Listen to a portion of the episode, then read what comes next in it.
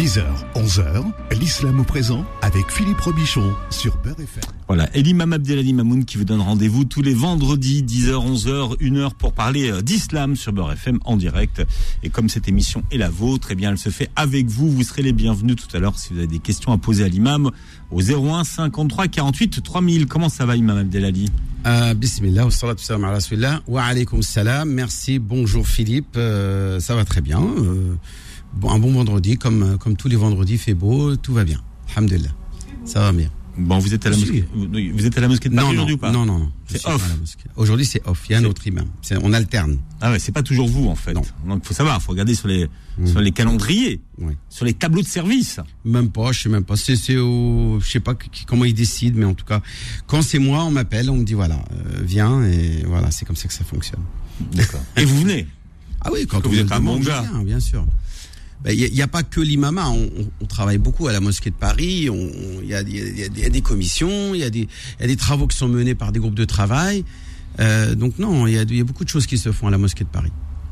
Bien, Il y a la création, par exemple, du Conseil national des imams, qui est en train de se mettre euh, en place euh, à la Grande Mosquée de Paris avec les autres fédérations, le RMF, la FAYACA et, et Musulmans de France.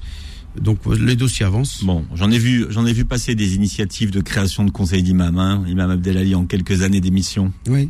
Hein, c'est pas, le- pas premier, que- que- pas le premier dont on dernière- entend parler. À la hein. dernière réunion, c'était Monsieur Rouchous qui était là, le directeur du bureau des cultes Oui. au ministère de l'Intérieur. Donc c'est pas rien. On est accompagné par l'État. Donc c'est quelque chose qui va se faire avec l'approbation de l'État et avec euh, donc l'accompagnement. Il s'agit d'accompagner. Il s'agit pas d'imposer. L'État n'impose rien et euh, n'exige rien. Elle accompagne le projet parce qu'on pense qu'aujourd'hui il est important que les musulmans aient enfin une référence vers laquelle ils puissent s'appuyer pour euh, pratiquer leur religion en harmonie avec leur citoyenneté. Voilà. Inch'Allah. Inch'Allah. Bien, à quel moment doit-on être en position à genoux pendant la prière, Imam Abdelali? Alors, d'abord, le statut de cette position, elle est obligatoire. Il faut savoir que pour séparer les deux prosternations, il faut se mettre en position à genoux. Vous savez, quand on est dans la prière, chaque raka'a, il y a deux prosternations et entre chaque prosternation, vous avez une position dans laquelle on est à genoux. Et il y a beaucoup de gens qui ignorent euh, com- comment doit se vivre ce moment, cette, cette posture? Et il y en a même beaucoup qui la considèrent comme euh, euh, simplement un intervalle entre les deux prosternations. Ils, ne disent rien et ils sont à peine assis qu'ils repartent directement vers la, la seconde prosternation, alors que c'est faux. Il faut savoir que la position à genoux est en elle-même un pilier, une posture, une, une, une, euh, voilà, une position euh, obligatoire qui, en cas de négligence, invalide totalement la prière. C'est-à-dire si vous ne vous mettez pas correctement assis euh, ou à genoux entre les deux prosternations dans la mesure du possible, je parle de, de ceux qui sont en bonne santé et qui n'ont pas de difficulté pour le faire. Euh, Sinon, c'est un autre sujet. hein. Euh, En cas de difficulté, c'est un autre problème. Mais sinon, je suis en bonne santé, je peux me mettre à genoux normalement et je ne le fais pas. À peine que je suis euh, relevé de la prosternation, que je me jette vers ma deuxième prosternation avant même de de- d'asseoir mon postérieur sur mes sur mes sur mes pieds, puisqu'il s'agit de de mettre ce- son euh, son postérieur sur sur son pied, euh, sur ses pieds, puisqu'on est à genoux. On est en position à genoux. Alors euh, oui, donc c'est obligatoire. Alors, à- à- ma en- question c'était à quel moment Donc, à- D'abord, à chaque fois qu'on on sépare deux prosternations, on est d'accord. Euh, après, quand on termine une deuxième unité, quand on va, par exemple, quand une prière elle a trois ou quatre unités, quatre raka'a comme on dit en arabe, elle a trois ou quatre raka'a. Eh bien, à la fin de la deuxième, pour séparer la deuxième raka'a de la troisième raka'a, on doit obligatoirement se mettre euh, à genoux pour euh, ce qu'on appelle euh, formuler la tahiyya. Tahiyyatu lillah, at-tayyibat, was-salawat, etc. Et en, chez les malikites, c'est là, c'est ce moment-là où est-ce qu'on a la main sur le, la cuisse et on, on bouge le doigt, l'index. Est-ce qu'on va positionner, bouger l'index, hein, c'est-à-dire, euh, on va dire, euh, gesticuler l'index, l'index, l'index droit. Euh, et puis enfin, à la fin de la prière, on ne peut pas parachever sa prière que seulement quand on est en position à genoux et qui se parachève par bien sûr le salam, c'est-à-dire le fait de se tourner, tourner la tête vers la droite en disant assalamu alaykum wa rahmatullah et la tête vers la gauche, là encore, pour répéter la même formule assalamu alaykum wa rahmatullah. Donc euh, ce sont donc ces trois moments entre deux prosternations entre la deuxième et la troisième raka'a, s'il y a une troisième raka'a, parce que pour le fajr, euh, subh, il n'y en a pas, euh, et notamment pour les prières surérogatoires, il n'y en a pas. Euh, et puis, bien entendu, pour aussi terminer sa prière, on est forcément en position à genoux pour terminer sa prière. On peut pas terminer sa prière euh, incliné ou debout. Non, on est forcément à genoux. Voilà pour les, les trois euh, Hmm. Euh, Moment où c'est obligatoire. Voilà. Alors, quelles sont les, les formules à prononcer lorsqu'on est à, à genoux, Imam Abdelali? Alors, il y a d'abord celle que l'on va prononcer quand on est entre les deux prosternations. C'est ce court moment qui, euh, qui est l'intervalle entre deux prosternations dans lequel on est à genoux. Alors là, on n'est pas invité à bouger le doigt. On doit, on doit garder les mains euh, plates, aplaties sur les cuisses, là, pas sur les genoux. Attention, il y a beaucoup de gens qui font, qui font l'erreur. C'est de mettre euh, les mains sur les genoux. On met les mains sur la cuisse, sur la main droite sur la cuisse droite et la main gauche sur la, sur la cuisse gauche et on ne bouge pas les doigts. Euh, là, je parle quand on est entre deux prosternations. Et là, il y a plusieurs formules qui sont valables. Il y a au minimum, c'est de dire Rabbi ghfirli, oh mon Dieu, pardonne-moi. C'est de demander pardon à Dieu. Euh, il y a et de le répéter trois fois, par exemple. Ça, c'est bien.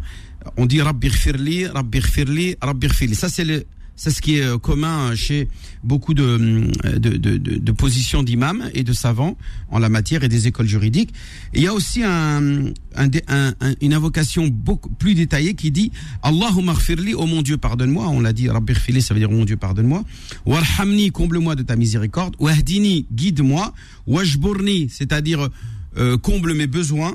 Warzuqni et, et accorde-moi de tes bienfaits. C'est-à-dire, euh, arzuqni, ça veut dire donne-moi de, de, de, de la richesse ou, de, ou de, ce qui va combler mes besoins. Donc c'est cette formule-là de dire Allahumma ghfirli, warhamni, wahdini, wajburni, warzuqni. Et ensuite on, on repart vers la deuxième prosternation. Ça, c'est- je, on est bien d'accord. Il s'agit euh, de la position à genoux quand on est entre deux prosternations. Maintenant, vous avez ce que vous devez dire quand vous êtes dans cette longue euh, euh, posture à genoux, qui est plus longue que celle que l'on fait en intervalle entre les deux prosternations, c'est celle que l'on fait quand on est à genoux entre la deuxième et la troisième raka'a, ou euh, notamment la dernière, avant de terminer sa prière. Eh bien, vous avez ce qu'on appelle le fameux échange entre qui a eu lieu entre Dieu et le prophète où le prophète avait dit salutations à Dieu, les prières et les bontés à Dieu. Et là, Dieu répond et dit oh, le salam est à toi, ô prophète, ô prophète, et la miséricorde du Dieu et sa bénédiction. Donc je répète, at-tahiyyatu lillah, was-salawatu wat-tayyibat, assalamu alayka ayyuhan nabi wa rahmatullahi wa barakatuh. Ensuite, on dit Assalamu alayna wa ala ibadillahi salihin. Le salut sur nous et sur les euh, nobles serviteurs de Dieu, les vertueux, les, serviteurs de Dieu vertueux. Je témoigne qu'il n'y a de Dieu qu'Allah et qu'il n'a pas d'associé, seul il n'a pas d'associé. Et je témoigne que Mohammed est son serviteur et son messager. Ashhadu an la ilaha illallah wahdahu la sharika lah. Ça, c'est le minimum obligatoire à dire quand on est en position euh, à genoux, que ça soit à la fin de la prière ou que ça soit au milieu de euh, la prière entre la deuxième et la troisième unité, entre la deuxième et la troisième raka'a. Euh, pour ce qui est au début, hein, au début j'ai dit. Cette- Ce début de formule, il y a divergence. Il y a plusieurs formules, il y a plusieurs manières de le dire. Vous pouvez dire. Vous pouvez dire At-tahiyyatu lillah wa on inverse, on dit d'abord euh, tayyibat, ensuite on dit salawat. Chez les malikites, c'est le fait de dire At-tahiyyatu lillah, lillah. Donc euh, c'est toujours les, les salutations, les prières, les bontés, et on y ajoute chez les malikites les puretés, zakiyat. Zakiyat, c'est les puretés. Lillah. Donc c'est le salut du prophète à Dieu quand il a fait l'ascension. Quand il a, euh, du moins, la, la- quand il est le Mi'raj, quand il a rencontré Allah Azza wa Jal, quand il est arrivé au-dessus des sept cieux, il s'est adressé à Dieu, il lui a dit, les salutations sont à Dieu, les prières, les bontés et les puretés sont à Dieu. Et là, Dieu lui répond, lui dit Assalamu alayka ayyuhan le salut soit sur toi, ô prophète, wa rahmatullah, et la miséricorde de Dieu et sa bénédiction. Voilà ce, ce et puis Assalamu alayna wa ala salihin. C'est cet échange-là que le croyant revivifie, re- euh, commémore à chaque fois dans sa prière quand il est en position à genoux, lors, au moment où est-ce qu'il va euh, séparer la deuxième raka'a de la troisième raka'a ou quand il est à la fin de la prière, lors de la dernière raka'a, Si c'est quatre, eh bien c'est la quatrième. Si c'est trois, ben c'est à la troisième. Et quand c'est deux, c'est à la deuxième. Donc il n'y a pas de. Ah si, il y a aussi le witr. Le witr qui est une unité seule, elle aussi doit être parachevée par le fameux tahiyya. Sauf que quand c'est la dernière raka'a, en plus de ce que je viens de dire, on va faire ce qu'on appelle des prières et des salutations abrahamiques.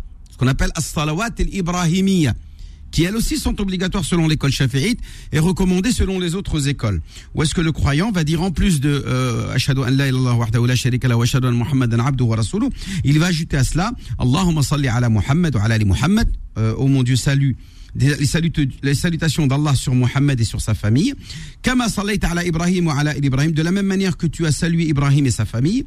Innaka hamidun majid. Allahumma barik ala Muhammad. Oh mon Dieu, bénis Muhammad et sa famille. De la même manière que tu as béni Ibrahim et sa famille. Car c'est toi euh, le Hamid, c'est-à-dire euh, digne d'être loué, et le Majid, c'est le, le, le, le, noble. Le, noble. C'est un des, un des noms de Dieu, Hamidun, Al-Hamid, Al-Majid, qui sont des, des noms d'Allah subhanahu wa ta'ala. Et ensuite, là, on peut euh, saluer sur la droite et sur la gauche en disant Assalamu alaykum wa rahmatullah. alors, chez les Malikites, c'est que à droite qui est obligatoire. Euh, et, même le, fait de dire à voix haute Assalamu alaykum. On, on, salue son voisin de droite, c'est ça Non, on salue les anges qui sont à droite et à ah, gauche. Ah oui. Mais, on n'en a, pas un sur chaque épaule Justement, on a le raqib et atid que l'on hmm. salue à droite et à gauche. Hmm. Euh, et c'est en même temps, symboliquement, une manière de commettre un acte prohibé dans la prière. C'est-à-dire qui va casser. C'est comme quand tu manges le ramadan. Comment tu fais pour casser le ramadan? Ben, Tu manges. Donc tu as cassé le ramadan en mangeant. D'accord? Eh bien là, étant donné que dans la prière, tu es censé regarder devant toi, et que là, tu vas casser ta prière en te, c'est-à-dire en, hmm. te, en te tournant vers la droite et vers la gauche, tu as donc, tu as donc cassé cette intimité qu'il y avait entre toi et Dieu en saluant des créatures autres que Dieu, en étant en, relation et en, et en dialogue avec autre que Dieu. Donc, alors que la prière, normalement, tu n'es consacré que à l'adoration. Tu es en intime relation avec Allah subhanahu wa ta'ala. Tu es dans le dialogue intime. Là, quand tu vas saluer à droite à gauche, c'est comme si que tu interrompais, tu voilà, tu parachevais ta, ta, ton dialogue que tu as avec Dieu et tu dis assalamu alaikum aux anges à droite et assalamu alaikum wa rahmatullah aux anges à gauche. Mais aussi, ce salam correspond aussi aux, à tes, aux fidèles euh, dans la mosquée quand tu es dans une prière collective tu dis salam alaykum aussi aux frères qui sont à côté de toi, puisqu'il est même recommandé, après la prière, de saluer son voisin. De saluer hmm. et de, de, de, non pas de. Il y a, y a, des gens qui disent ouais, mais après la prière, on dit taqabbal Allah. C'est on, on, on, implore Dieu que Dieu euh, agrée nos notre action qui est la prière, notre noble action qui est la prière oh mon Dieu, exauce-la, accepte notre prière et nos invocations que l'on a prononcées lors de cette prière. Euh, ce n'est pas une sunna que de faire ça, que de dire taqabbal Allah, même si le fait de dire taqabbal Allah, c'est quand même un dua, c'est pas interdit. Mais le fait de dire systématiquement chaque fois après la prière taqabbal Allah, c'est pas recommandé. Par contre, il est déconseillé de saluer les gens avant de rentrer dans la prière. Quand vous rentrez à la mosquée, vous saluez personne. Vous dites juste salam alaykum comme ça, mais vous ne serrez pas la main aux gens. Alors que après la prière, c'est là où est-ce que il va y avoir une relation fraternelle qui va se construire entre les fidèles. Et c'est pourquoi il elle a été légiférée, cette prière collective. C'est pour créer cette, cette convivialité, cette fraternité, cette, cette relation solidaire entre les musulmans qui euh, demandent de, des nouvelles, qui demandent euh, comment, comment vas-tu? Il dit d'abord assalamu alaikum, il, serre la main de son voisin, il lui dit salam alaikum, kif halak, la base, kada, la famille ça va tout va bien. Et on se salue et on, et on, on se souhaite euh, euh bonne, plein de bonnes choses après cette prière. C'est le sens de la prière collective. C'est de prier ensemble pour qu'après on, on, se salue, on, on, discute, on dialogue fraternellement pour créer cette convivialité, cet euh, esprit solidaire et non pas cet isolement. Euh, parce qu'effectivement, la solitude, Philippe, tue. Hein. Tu sais qu'aujourd'hui, elle tue. Elle tue énormément de gens, cette solitude. Les gens sont malheureusement trop seuls. Et alhamdulillah que nous sommes sortis enfin de son confinement et que nous musulmans nous puissions enfin euh, casser cette solitude, cet isolement et nous puissions enfin nous rencontrer dans les mosquées, non pas simplement pour prier et pour dire que voilà la prière collective elle est mieux, euh, elle est mieux récompensée que une prière individuelle 27 euh, fois plus, c'est-à-dire 25 ou 27 fois plus comme le dit le hadith du prophète, mais aussi parce que c'est ce, moment convivial, on casse cette solitude, cet isolement et on, on rencontre ses, ses voisins, ses fidèles qui euh, eux aussi dans leur prière se sont imprégnés de vertus telles que l'humilité, la modestie, la compatie, l'empathie la compassion, etc. Euh, toutes ces qualités, toutes ces vertus que la prière va cultiver dans euh, le, le, comportement euh, du croyant qui va à la mosquée. Allez, on continue à parler de la position pendant la prière dans un instant, Imam Abdelali. Je rappelle que si vous avez des questions à poser, vous êtes les bienvenus. Il vous suffit de, de composer le 01 53 48 3000. 01 53 48 3000. L'islam au présent revient dans un instant. 10h, 11h, l'islam au présent avec Philippe Robichon sur Beurre FM. Voilà, l'imam Abdelali Mamoun avec vous sur Beurre FM en direct. Et d'ailleurs, l'imam Abdelali euh, répond à vos questions en direct au 01 53 48 3000. C'est gratuit, hein, je vous rappelle, comme, euh, comme numéro. Donc vous pouvez poser toutes vos questions à l'imam Abdelali euh, Mamoun. On parlait de la position lorsqu'on est à, genoux tout à l'heure. Est-ce que vous avez quelque chose à rajouter, imam Abdelali sur la manière de s'asseoir euh, lorsqu'on est à genoux? Oui, effectivement, à genoux, on s'assoit pas n'importe comment, euh, en principe du moins. Hein, euh, alors, on s'assoit. D'abord, la règle principale, c'est on s'assoit de la manière la plus confortable. C'est-à-dire, on s'assoit de manière à ce qu'on ne soit pas gêné. Euh, S'il faut pour cela croiser les pieds, c'est-à-dire qu'on est à genoux et on a le postérieur sur les deux pieds euh, et les pieds sont euh, soit parallèles ou soit croisés ça peut se faire. C'est pas interdit à partir du moment où c'est une, une, position confortable. Il n'y a pas besoin que les, les, jambes et les pieds soient parallèles. On peut croiser. Les, les, jambes et les pieds. Mais je te parle qu'on est à genoux. Je parle on est à genoux. J'ai compris. Mais, les... mais, donc à un moment donné, soit vous avez des jambes parallèles, soit vous les croisez. Ah oui, d'accord. Alors euh, croiser c'est déconseillé. On croise pas. Normalement, on croise pas les les les les les. les... Comme ça, vous vous asseyez sur vos talons. C'est ce que je. Non, non, non, non, non. On doit pas s'asseoir sur ces talons. Voilà, c'est ça. On, on doit, euh, on doit, au moins les, les, les, jambes doivent être parallèles. Ensuite, la question c'est quand au bout de, au bout de mes jambes, il y a mes pieds. Est-ce que mes pieds, je les laisse eux aussi parallèles? Ou est-ce que je les croise ou comment je dois m'asseoir C'est ce que je suis en train de vous dire. Voilà. Là, je parle pas des jambes, je parle des pieds là. Oui, mais, simplement mais à, des... à, un moment donné, vous, les pieds, vous êtes obligé de, de, croiser les jambes si vous voulez croiser les alors, pieds. Alors, on va on va sortir de, de, tous, de ouais. tous ces débats là parce que effectivement, le prophète ne s'asseyait pas du tout comme ça. Lui, ce qu'il faisait, c'est qu'il a il posait son postérieur sur son euh, sur son pied gauche son pied gauche devenait un, un sorte de siège et le pied droit lui était euh, en position debout, c'est-à-dire sur la pointe des pieds, sur, sur les orteils. Il, il, mettait ses pieds en position debout, le pied droit, et euh, son corps lui était posé sur son pied gauche. Ça s'appelle en arabe at-tawarruk. On appelle ça en arabe at-tawarruk. Cette position-là, le prophète, il l'a pratiquée quand il était entre deux prosternations et quand il était dans la position qui sépare la deuxième et la troisième raka'a. C'est-à-dire la, la, euh, la, la, la tahiyya, qu'on appelle la tahiyya, qui est plus courte que celle que l'on fait à la fin de la prière. Puisqu'à la fin, comme je t'ai dit, on rajoute les prières abrahamiques. Salawat l'ibrahimiyya. D'accord? Alors que quand on fait justement cette, cette position à la fin de la prière, le prophète, il pratiquait al-iftirash. Qu'est-ce que c'est que l'iftirash? Ça veut dire que il allait carrément poser son corps, c'est-à-dire son postérieur, sur le sol. T'imagines Philippe Et les pieds, ses pieds étaient en parallèle, euh, légèrement positionnés sur sa droite. Tu vois un petit peu mmh. Et a, avec, bien entendu, toujours le pied droit euh, suspendu, c'est-à-dire en position debout, et, euh, et, et, et, ce qui touchait le sol, c'était les orteils. C'est-à-dire, il touchait le sol de, du pied droit avec les orteils, alors que le pied gauche, lui, était carrément couché. Il était couché sur le sol. Le pied droit, lui, est debout le pied droit debout sur ses orteils et le pied gauche couché. Mais et son corps à lui était carrément euh, positionné à même le sol. Tu vois un petit peu? Ça s'appelle en arabe l'eftirash. Yaftarishu et pose son corps par terre et ses jambes sur la droite. Tu vois un petit peu, Philippe? Avec le pied droit. Donc c'est vrai que le prophète, comme il n'était pas, il n'avait pas beaucoup de corpulence, il était plutôt assez maigre, pas très, il n'avait pas beaucoup de, de masse graisseuse. Donc c'était facile, il avait quand même une, une plus grande aisance, euh, une plus grande souplesse.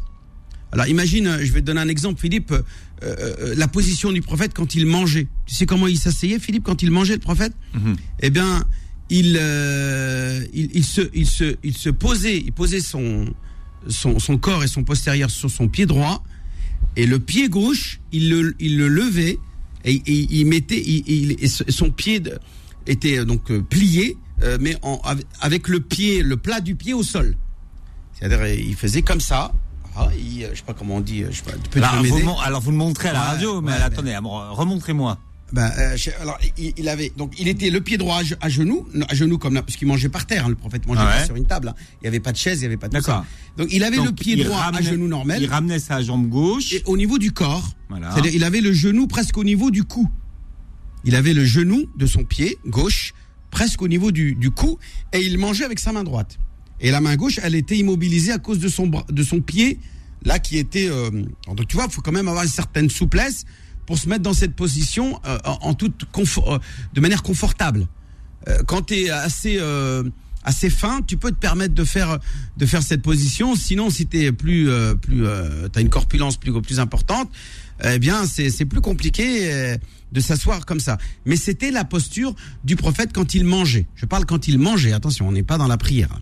Dans la prière, comme je vous disais, il y avait ça à tawarruk, c'est-à-dire il s'asseyait sur son pied gauche ou soit l'iftirash, là il s'asseyait carrément à même le sol et son pied gauche euh, euh, couché et son pied droit debout euh, sur les orteils. C'est-à-dire, et toujours les orteils en direction de devant, en direction de la. Hein.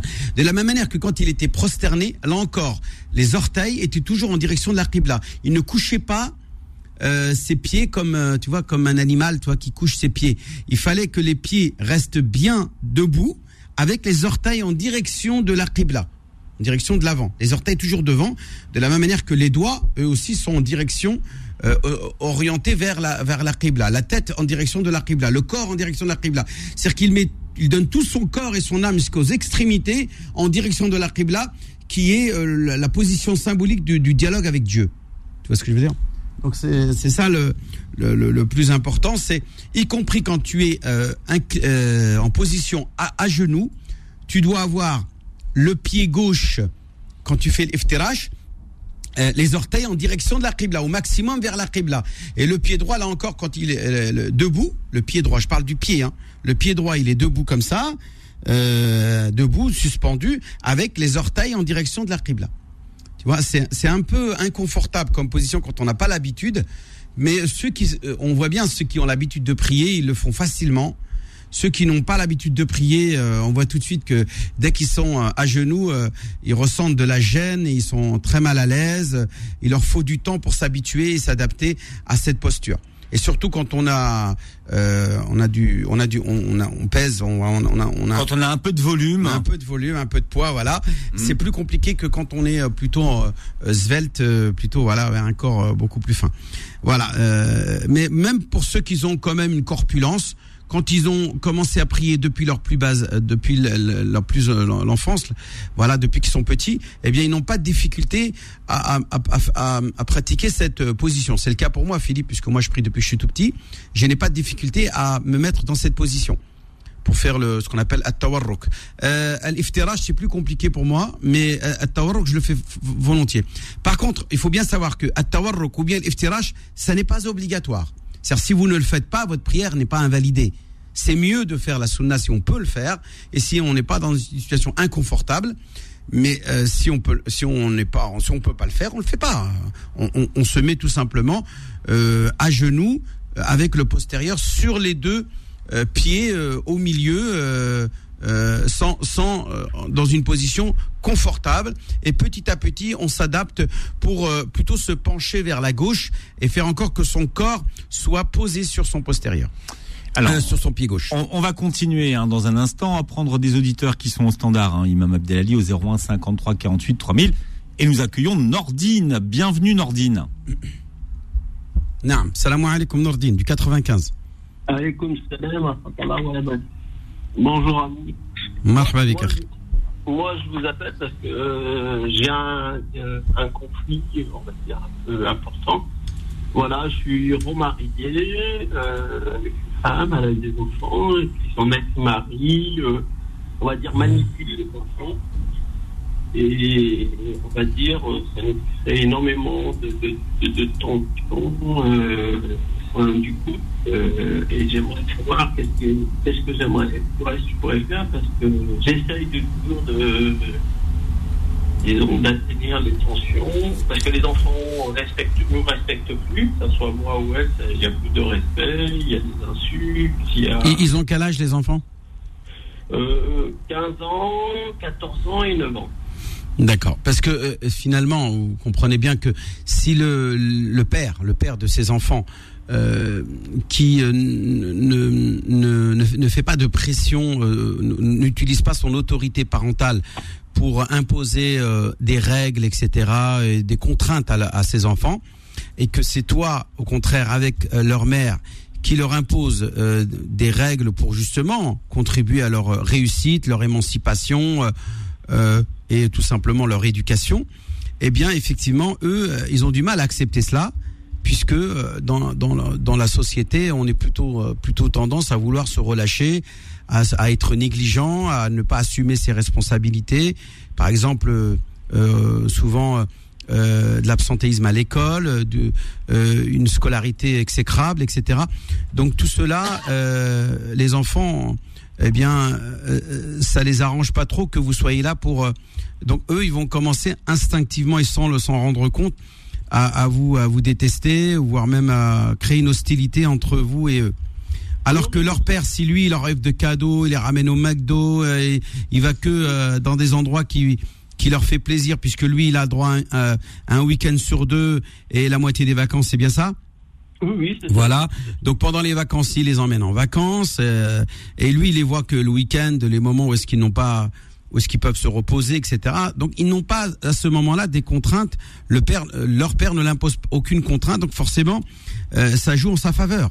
Euh, lui joue de cela pour euh, en plus pourrir la vie. Si en plus il a des relations exécrables avec son ex-femme, ou tout simplement qu'il est encore amoureux d'elle, hein, parce que des fois il y a des, il y a des ex-maris qui font ça pour pour faire pression, pour tenter de récupérer leur femme. Donc à partir de là, il faut tout simplement organiser une séance de médiation pour mettre les choses au clair. D'accord Moi, à mon avis, c'est ce qu'il faut faire. Et s'il le faut même, une thérapie.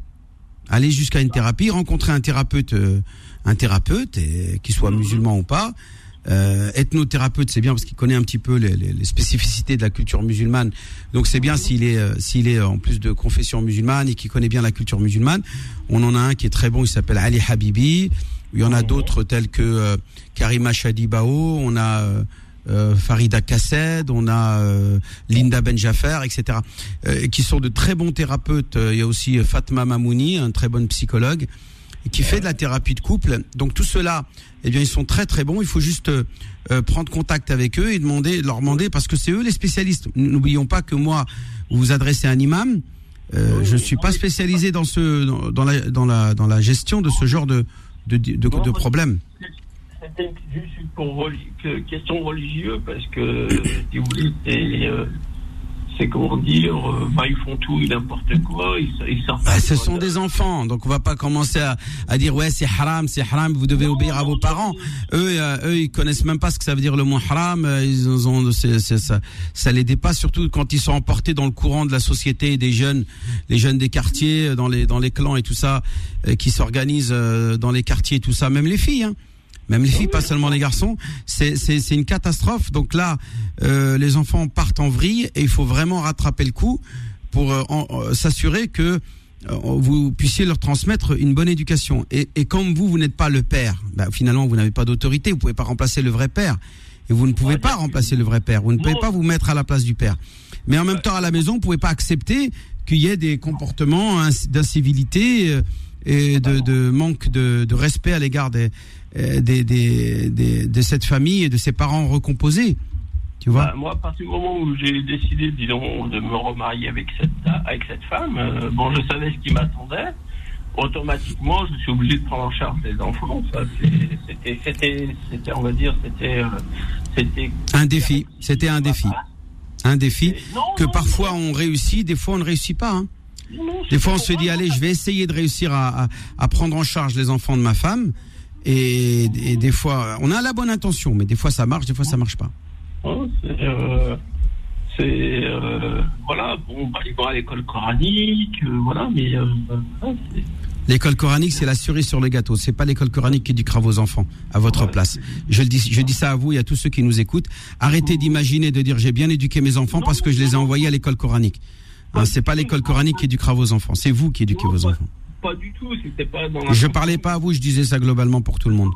on essaye, disons, d'avoir une globalité, de leur apporter, on va dire, un bien-être. Et puis, euh, voilà. Mais c'est très, très, très compliqué. La crise d'adolescence, elle aussi, elle, est- elle y contribue, hein, faut pas croire. Ouais, c'est la période. Un, c'est un métier. C'est un métier. Il faut une compétence. Merci euh, Nordine pour votre question. On en prendra d'autres dans un instant. Imam Abdelali au standard au 01 53 48 3000. L'islam au présent revient dans un instant. 10h, 11h, l'islam au présent avec Philippe Robichon sur Beurre FM. Et beaucoup de questions, Imam Abdelali au standard, au 01 53 48 3000. On a Idriss qui est avec nous. Idriss, bienvenue. Idriss. Bonjour, salam alaikum, bonjour tout le monde, bonjour imam. Salam alaikum, akhi Idriss, marhaban.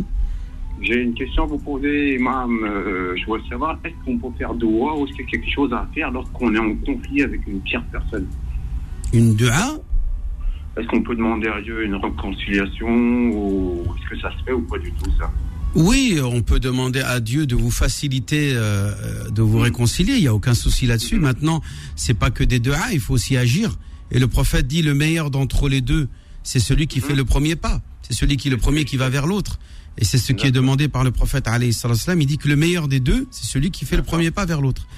Donc si tu fais le premier, premier pas et que euh, malheureusement euh, il t'a mal accueilli, eh bien tant pis pour lui. Tu auras fait ce que tu devais faire. Tu as fait ton devoir.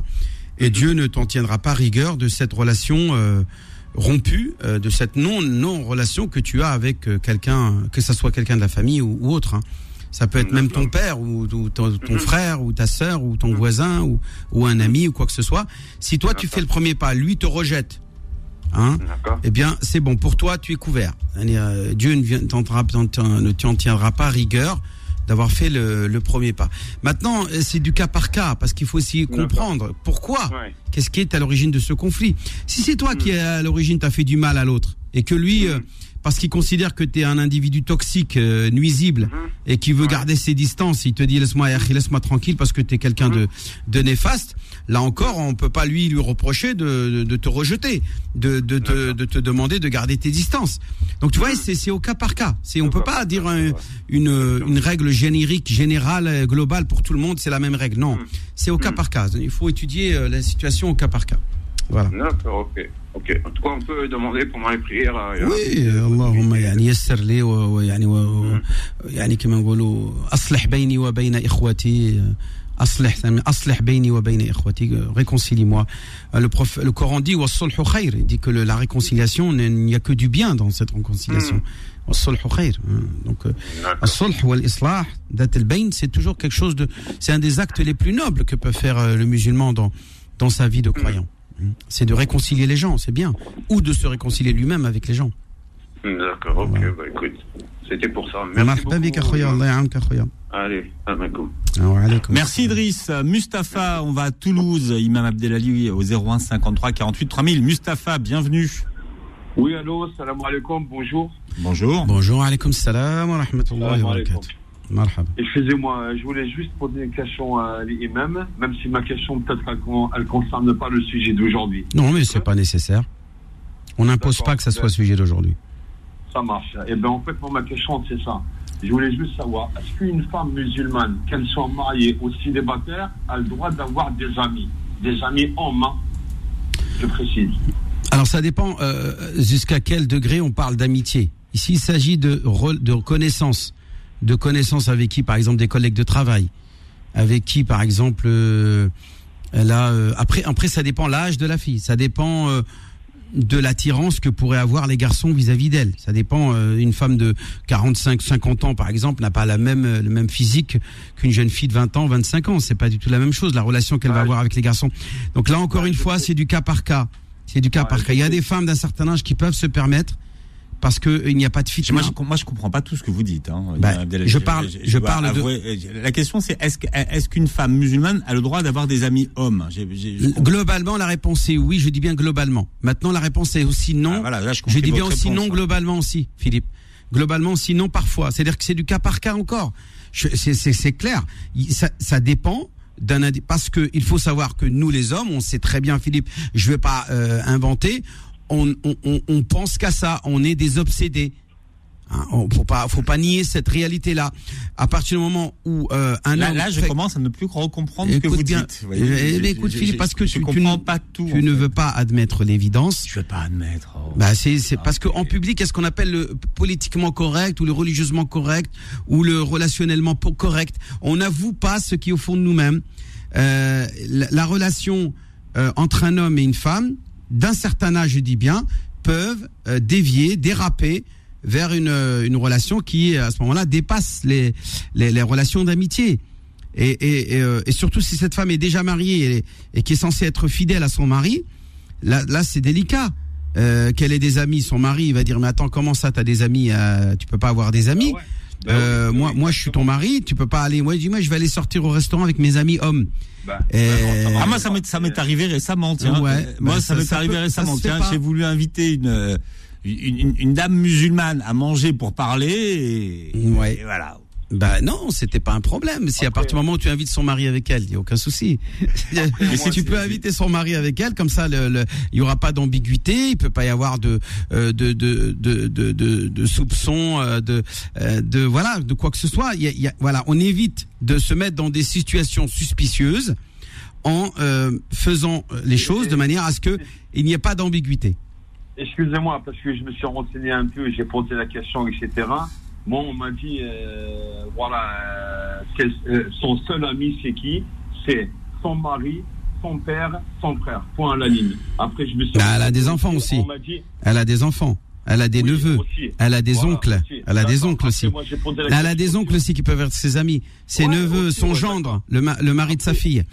Donc tout ça, ce qu'on appelle en arabe, c'est pas les amis, on appelle ça des maharim. Ça s'appelle el maharim. Les gens avec qui elle n'a pas le droit de se marier.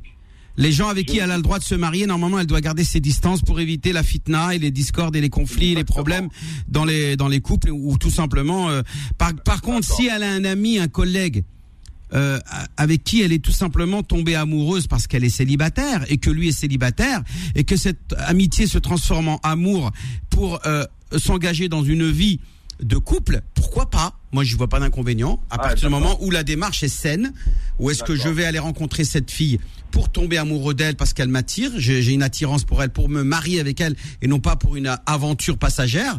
Hein, Quand on est dans une démarche sincère, on est dans une démarche pérenne et, et ce qu'on appelle euh, pour un contrat à durée indéterminée et non pas pour une, euh, une, une aventure passagère.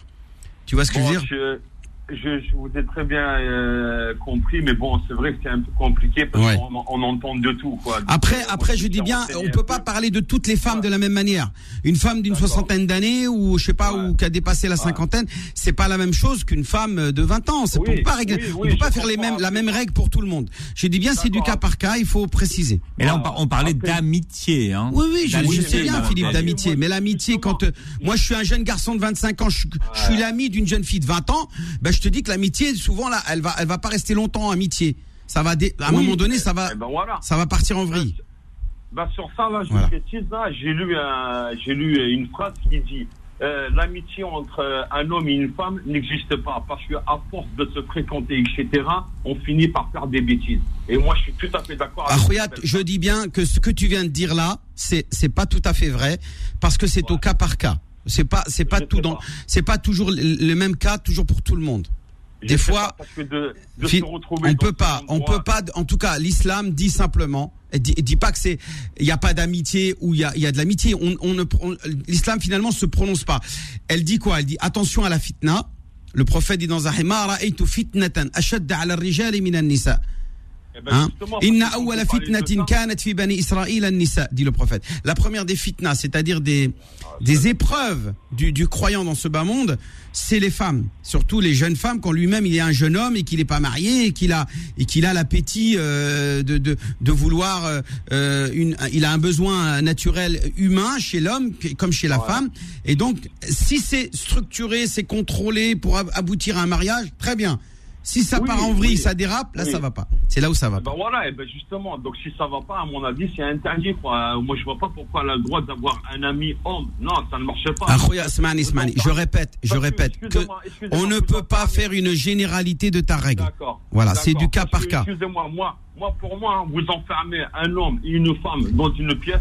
Moi, pour moi, la troisième personne qui va avec, c'est le chien. Alors c'est pas toi, excuse-moi, c'est pas toi qui le dis, c'est le prophète ça. C'est pas Ah, toi, tu dis pour moi, pour moi, c'est pas toi. Alors d'accord, c'est le prophète qui le dit. Et là, on parle d'isolement, c'est un autre sujet. On parle pas d'isoler une femme avec un homme dans une pièce. On parle d'amitié. C'est-à-dire que quelqu'un, il soit ami, au téléphone, il va au restaurant ensemble, ils vont au cinéma, ils vont, je sais pas, ils sortent dans la rue, ils vont dans un parc, ils vont bavarder. Ils aiment bien bavarder entre eux, ils sont copains. C'est vrai que pour une femme qui voit son mari être ami avec une autre femme et euh, fréquenter même euh, de manière platonique, hein, c'est-à-dire euh, sans qu'il y ait euh, d'arrière-pensée, C'est l'amitié. l'amitié. Mais Philippe, c'est chaud, même pour une femme. Euh, n'importe quelle femme, je, je vais pas parler de moi ou de quelqu'un, n'importe quel homme qui verrait sa femme copain avec un homme et qu'elle fréquente un peu trop souvent, ou, ou réciproquement, une femme qui verrait son mari fréquenter une femme de manière un peu trop fréquente, elle va commencer à se poser des questions? Va Ben commencer voilà, à, oui. ça va créer des tensions dans la, dans le couple. Et donc, on est censé, on est, on est censé encourager la stabilité dans le couple. Donc, oui, avoir des connaissances. Oui, échanger de temps en temps des mails. Euh, comme ça se fait par moi avec euh, avec Fatima Zahra, par exemple. Des fois, je lui envoie un mail. Ça ne, ça ne veut pas dire que euh, pour autant qu'on est dans une relation d'amitié euh, euh, qui est, euh, on est dans une relation fraternelle musulmane et ça s'arrête là. On, on un échange. Où on échange des informations intéressantes et on est dans une marque purement saine. On est, on est sain dans notre esprit. ouais. Hein. D'accord, mais bon, pour après, je sais pas, moi, avec un mail, oui, on pourrait en rester là, mais bon, après, si ça va encore loin, oui, voilà, je vais aller prendre un verre. Je pense qu'on a, on a, on a mis les choses au clair. Je pense que tout est clair. On, on a bien compris. On a fait, on, on a fait les détails parce qu'on peut pas répondre en une phrase à cette question. C'est il faut détailler au cas par cas. Bien, merci Mustapha pour votre question. Allez, Imam Abdelali, dans un instant, les petites annonces de la solidarité. On vous retrouve dans un instant. Retrouvez l'islam au présent tous les vendredis de 10h à 11h et en podcast sur beurrefm.net et l'appli Beurrefm.